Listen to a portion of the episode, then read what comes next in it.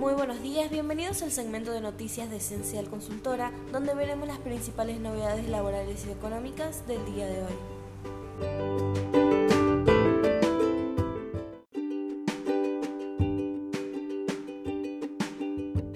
Mediante la resolución 752-2021 se modifican las resoluciones 938-2020 y 221-2021, estableciendo topes a los beneficios y adecuando los requisitos de acceso. Por otro lado, se actualiza el listado de actividades comprendidas.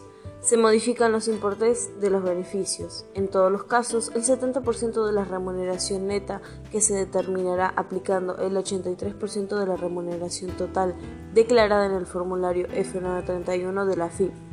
Los límites máximos para sectores afectados no críticos es de 9.000 y para sectores críticos y de la salud es de 22.000 se incrementan a un 30% el mínimo de reducción de las ventas en términos reales para los sectores afectados no críticos y críticos.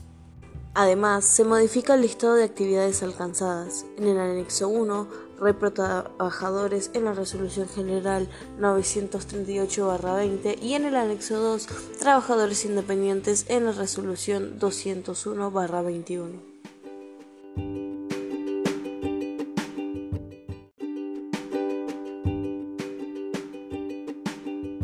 Empleos de comercio, liquidación noviembre del 2021, 9% no remunerativo.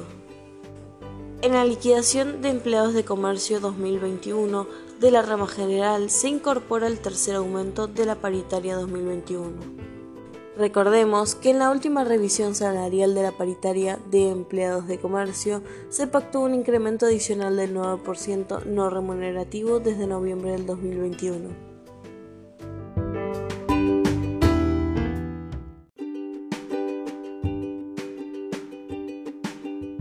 ANSES oficializa el aumento de jubilaciones y asignaciones. Mediante la resolución 243, la ANSES oficializó que el valor de la movilidad prevista en el artículo 32 de la Ley 24.241 y sus modificatorias correspondientes al mes de diciembre del 2021 es del 12.11%. Este índice se aplica a los saberes jubilatorios y en la asignación universal por hijo.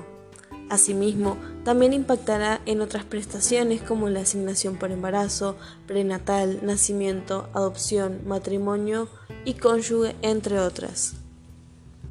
Con esta actualización, el haber jubilatorio mínimo ascenderá a partir de diciembre del 2021 a 29.061, lo que significa un incremento total del 107% en relación a diciembre del 2019, cuando se ubicaba en 14.068.